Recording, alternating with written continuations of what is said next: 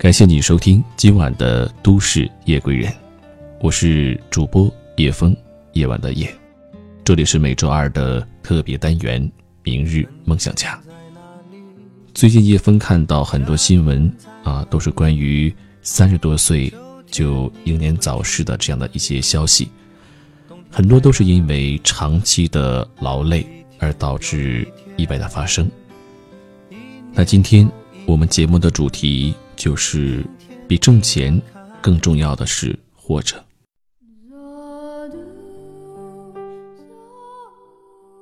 这两天看到一个帖子，挺难受的。三十六岁的华为工程师在肯尼亚过劳死。事发时他在开车，突然觉得头痛，想要休息，把车停下来后，整个人就失去了意识，然后开始呕吐。送到最近的医院，拼命抢救，仍于事无补。优秀的工程师撒手人寰，留下没有工作、没有收入、独自带着两个孩子的妻子。从二零一七年一月到二零一八年十月，二十二个月都没有休假回家，即便是节假日，也要为了保障业务全天留在客户处值守。直到离世，还剩余三十三天的年假，但他再也没有机会用了。出事前十天。他领了海外十年奖牌，出事前一周曾发微信给妻子说，可能停不了了。出事前两天仍在通宵工作。妻子的文字如泣如诉，看着这些无比揪心。华为永远不可缺少这样的热血男儿，舍小家为大家，攻无不克，战无不胜。如今在非洲的各个国家乃至整个世界家喻户晓。是中国制造的骄傲自豪。可是我的小家从此破碎了，八岁和三岁半的孩子永远的失去了保护他们的爸爸，我再也等不到那个和我白头偕老的爱人。年迈的婆婆，白发人送黑发人，人生之痛，情何以堪？华为的 slogan 里写：“伟大背后皆是苦难，这苦难里有民族的苦难。”也有集体的苦难，可个人的苦难，又有谁能来为其买单？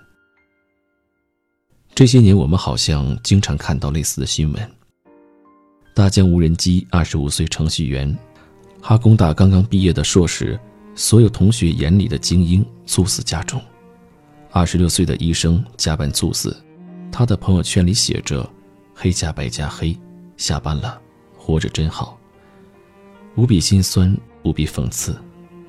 四十四岁春雨医生创始人兼 CEO，因突发心肌梗塞离世。三十六岁玉女坊原董事长吴丽君因长期辛劳突发脑部静脉血栓去世。猝死，早就不是小概率事件，甚至成了很多高薪白领的标配，成了无数年轻人心头的刺。网上有个段子说，那些比你优秀还比你拼命的人。最后怎么样了？有人答：“比我先死了。”听起来好笑，细想扎心。大公司高薪职员、企业高管，通常名校毕业，年薪十万、百万甚至千万。可是然后呢？没有倒下之前，每个人都觉得自己不会是那个倒霉的人，忍忍就过去了。没有倒下之前，每个人都觉得还能坚持，就坚持一下。一想到账户里的存款，就有多熬几个大夜。可是倒下以后，一切将毫无意义。我有一个学通信的同学，top 五高材生，top 三硕士，最后却留在老家拿着几千块的工资。很多人说：“你这也太小材大用了，去深圳发展，年薪百万不成问题，干嘛非要留在小城市？”他说。因为我想多活几年，有人觉得他没出息，我却觉得他够真实。何止通信行业，搞设计的、搞营销的、做销售的、做新媒体、搞咨询的、做审计的、医护人员，还有创业的小老板等等，熬夜通宵，哪个不是家常便饭？哪个不是压力大到早早上床依然睡不着？哪个不是一边拿着保温杯，一边对着电脑？多少公司把女人当男人用，男人当牲口用？多少人有苦难言，即便累到秃顶，还是要保护饭碗，继续拼。领导说：“没人逼你啊，你不想干，有的是人想干。”这是真话。这个世界永远不缺那些想要挣钱、想要拼事业、宁愿透支健康也要挤破头进大公司拼命的人。这个世界，也从来不缺那些内心充满激情与热血，在理想与荣耀面前将生死置之度外的人。但对于我们这些绝大多数的平凡人来说，拿命换钱，实在不值得。公司是一个庞大的机器，越是大公司、好公司，越是如此。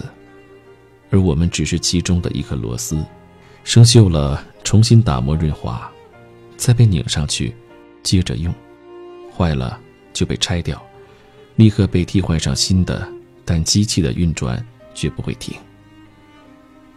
没有任何一个工作是缺了你不行的。今天你猝死了，你离职了，你甩手不干了。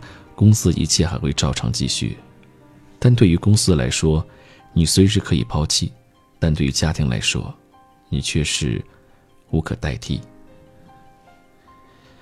去年有一个刷屏视频叫“你知道中国人有多拼吗？”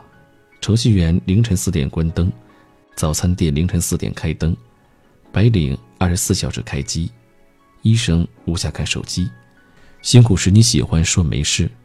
面对家人，又因为工作必须说有事儿，先挂了。有人因为太忙滴水不沾，有人因为客户必须一饮而尽，有人无法安睡，因为要让别人酣睡。习惯了在工作的地方生活，也习惯了在生活的地方工作。你总说忙完就去旅行，却把电脑塞进行李。这是一个奖励拼搏的时代。我们不舍昼夜，不辞辛苦。我们用四十年走完了别人几百年走完的路。他们说，庸碌没有未来，拼搏就不白费。致敬每一个你，成就奋斗的自己和奋斗的中国。感人吗？感人。积雪吗？积雪。但讲真，仔细品品，却感到心里不适。我们这个时代。精英累到猝死，蓝领累到猝死，普通人依然累到猝死。与其赞扬他们到底有多拼，不如问问他们为什么活得这么不要命。我们高喊国人好棒、好牛、好优秀，就好像根本不需要睡觉，根本没有一家老小。拼搏与奋斗是伟大的精神，但用透支身体去拼搏，倡导那些用命换钱的故事，是否有些畸形？最近我发现，越来越多人开始默认加班是最正常的事，不加班的人反而显得不正常，甚至有人背后嘲笑你是不是太懒、太不努力了。纪录片《过劳死：你不知道的日本社会的另一面》中说，在日本社会的普遍价值观认为，加班是有能力的表现。如果一家的丈夫每天早早的就回到家，会被周围的人所诟病。被认为是没能力，不受公司的重用，但在公司呢，你没日没夜加班，也许只会换来领导的一句“怎么这么没效率，这么不会安排时间呢？”你说气不气？“过劳死”这个词，最早源于日本。二十世纪七八十年代，日本经济极度繁荣，却有无数青壮年因为长时间加班、过度疲劳导致死亡。而现在，据2016年央视报道显示，我国每年过劳死的人数达60万，成功超越了日本，成为过劳死第一大国。整体的成就万众瞩目，个体的牺牲于事无补。我们这个时代的年轻人似乎人人如此，惜命又焦虑，生活往往身不由己，道理都懂，但实际行动却矛盾重重。前一阵子写稿子，手头特别多活，都是又难又急的那种。经常是早上醒来看手机，一堆留言；上午给选题，下午初稿，晚上给选题，半夜发表的那种。还经常是盘点总结类的大稿子，搜集资料就得几小时，碍于面子还是接了下来。电脑前奋笔疾书一天，脑子不停转，交稿关机，想好好歇一下，发现呼吸困难，心脏突突，头也迷糊，明显劳心用脑过度，整个人都不好了。那一刻，我想，说啥也不能这么写了。谁都想挣钱，但身体不允许，实在拼不起。新年放假三天，各种新媒体群里的人都没休息，一个个都在加班熬夜，赶稿子、追热点，一边自嘲一边苦熬，仿佛节假日从来不存在。像我们这种灵活自主的工作，连轴转两天就感觉累得快要猝死。更别提那些在岗位上顶着领导的压力、憋屈委屈，还得没日没夜干活的人。可是，生活不该本末倒置。我统计了一下，二零一八年我挣的钱主要用来干嘛？结果触目惊心。月薪过万有什么用？去趟医院就没了。舍不得买新手机、新衣服，舍不得奢侈，却在买保养品上无比大方。各种按摩保健。几千几千的花都不心疼，放弃健康挣到的钱，最后为了健康都花没了。试问自己，挣钱的不少，幸福感却很少，折腾一遭，到底是图啥呢？我们每个人都像一辆奔跑在时代高速上的列车，超载负荷，全员加速。然而，也许今天你还在高速上飞驰，明天自检依然能通过。没有人质疑你的运作能力和加速度，只有在突然报废的那一刻，我们才会明白自己已经顶着危险行走了多久。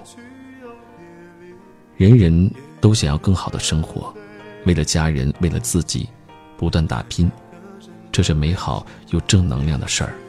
但凡事最忌过犹不及，活着是对得起世界，更要对得起自己。如果有机会。去问问那些百岁老人，去问问那些癌症病人，你会明白到底什么是人生最重要的事。很多人总是喊着不敢倒下，因为身后空无一人，却没有想过，若有天真的倒下，你的爱人、孩子、父母要如何面对失去？新的一年，希望你拼一点，也希望你淡然一点，希望你多挣一点。但更希望你多爱自己一点。二零一九，其实没有什么宏图大愿，因为始终明白，这世界比挣钱更重要的是活着。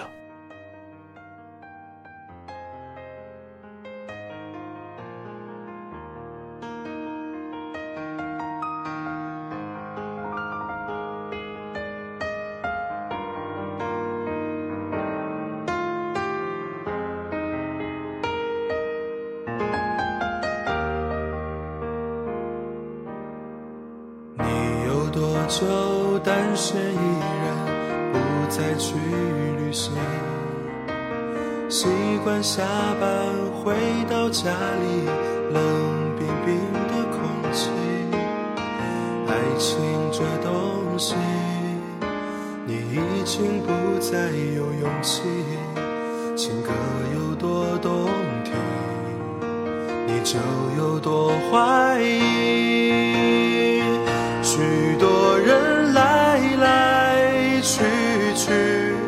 相聚又别离，也有人喝醉哭泣，在一个人的北京。也许我成功失意，慢慢的老去，能不能让我留下片刻的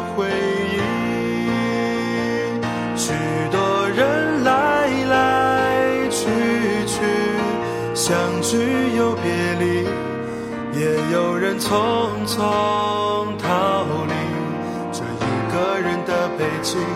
也许有一天，我们一起离开这里，离开了这里，在晴朗的天气，